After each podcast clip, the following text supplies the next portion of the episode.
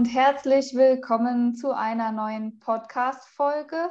Heute sind wir mal wieder zu dritt am Start, denn heute haben wir eine ganz besondere Folge für euch und zwar feiern wir heute Geburtstag.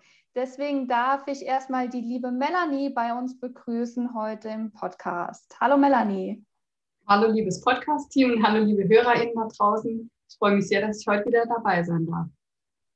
Ja, schön, dass du heute mit dabei bist. Wir werden uns heute so ein bisschen über den Bundesfreiwilligendienst austauschen, denn der Bundesfreiwilligendienst wird zehn Jahre alt und die liebe Melanie ist unsere Expertin heute in der Runde.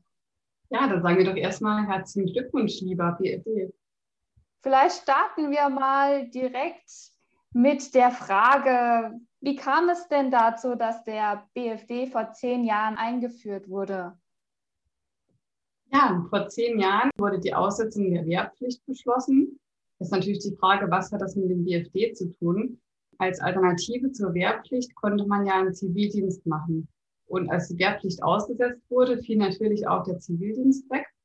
Den haben wir auch in unserer Abteilung gemacht, neben dem FSJ und auch relativ groß. Also da haben wir so im Jahr auch 1000 ähm, Zivildienstleistende begleitet. Und nach dem Zivildienst sollte natürlich auch ein neuer Dienst her, damit das nicht einfach ersatzlos wegfällt. Und ähm, dann hat sich die Regierung relativ schnell was überlegt, und zwar den Bundesfreiwilligendienst. Und der ist im Gegensatz zum FSJ halt für alle Generationen offen und im Gegensatz zum Zivildienst auch für alle Geschlechter offen. Zivildienst mhm. ähm, war ja nur für die männlichen Mitbürger, genau. Und so war es dann, dass am 1.7.2011 der BFD an den Start ging.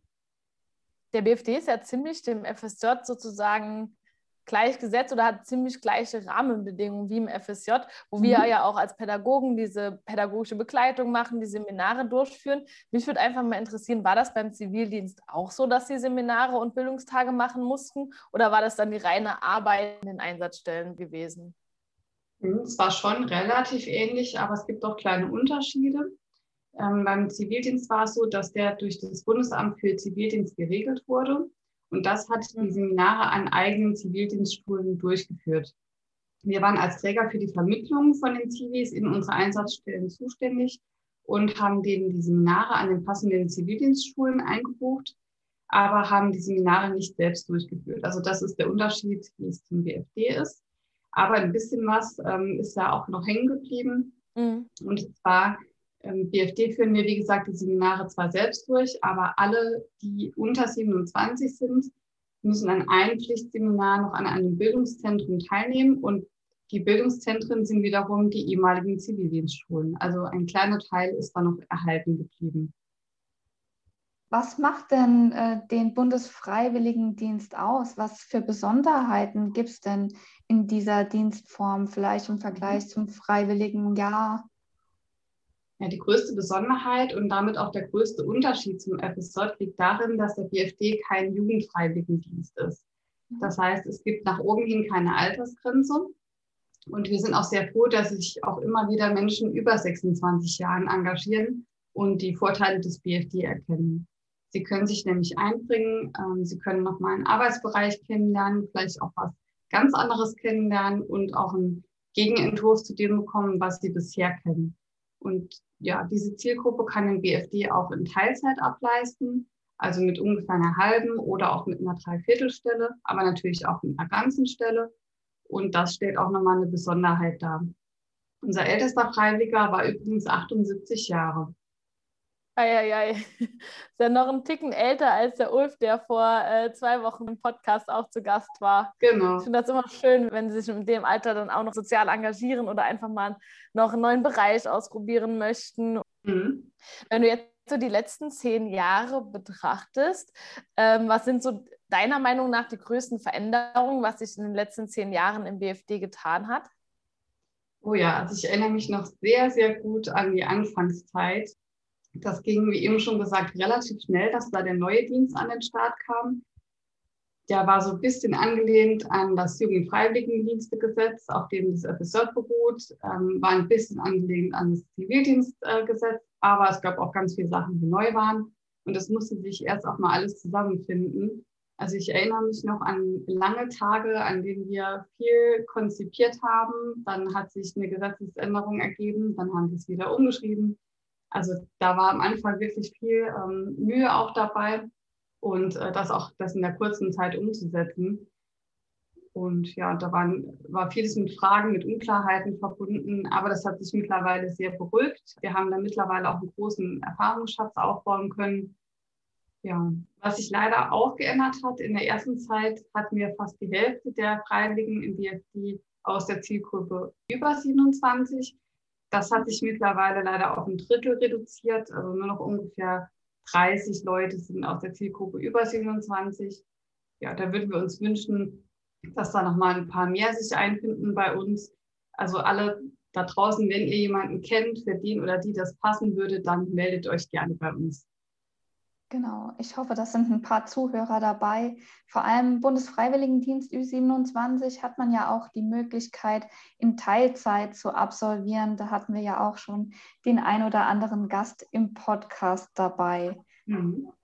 Ja, wenn wir uns jetzt so in zehn Jahren wieder hier treffen würden in der äh, nächsten Geburtstagsfolge, zehn Jahre BFD, beziehungsweise dann 20 Jahre BFD, wo siehst du denn den Bundesfreiwilligendienst dann? Ja, das ist natürlich schwierig zu beantworten, aber ich hoffe einfach, dass der BFD spätestens, wirklich spätestens in zehn Jahren mehr Anerkennung und Wertschätzung erfährt. Und das gilt natürlich auch für die anderen Freiwilligendienste. Ein erster Schritt wäre hier zum Beispiel die kostenlose Nutzung des ÖPNV. Da kämpfen wir auch schon ganz lange dafür.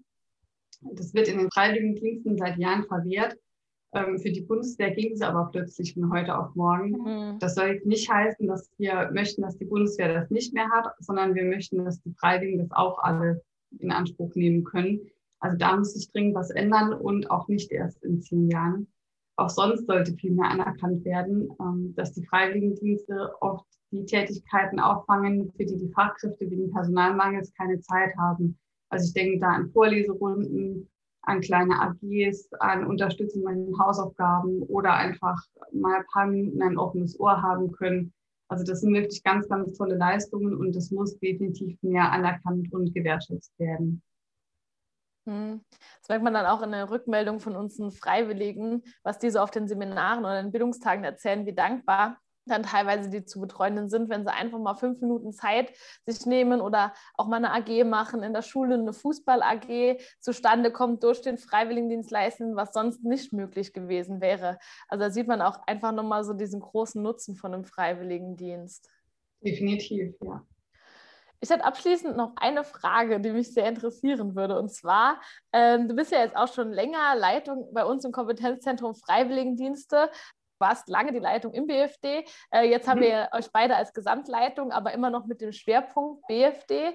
Wenn wir den jetzt betrachten, äh, was war denn so dein persönliches Highlight als Leitung in den vergangenen Jahren?